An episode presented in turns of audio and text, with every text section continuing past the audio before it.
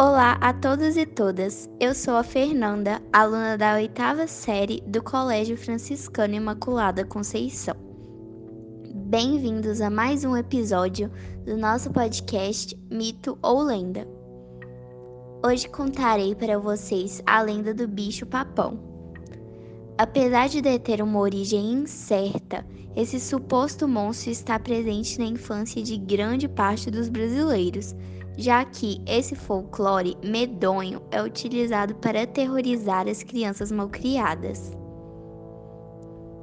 Segundo a narrativa, esse ser se esconde embaixo da cama, atrás da porta, dentro do armário ou até mesmo nos telhados das casas de garotos e garotas, esperando os mesmos realizarem ações grosseiras ou desrespeitosas para assim poder assustá-los e comê-los.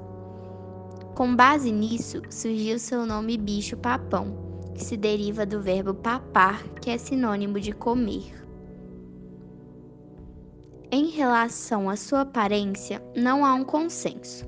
Para alguns, trata-se de um monstro muito grande e gordo, que tem olhos vermelhos.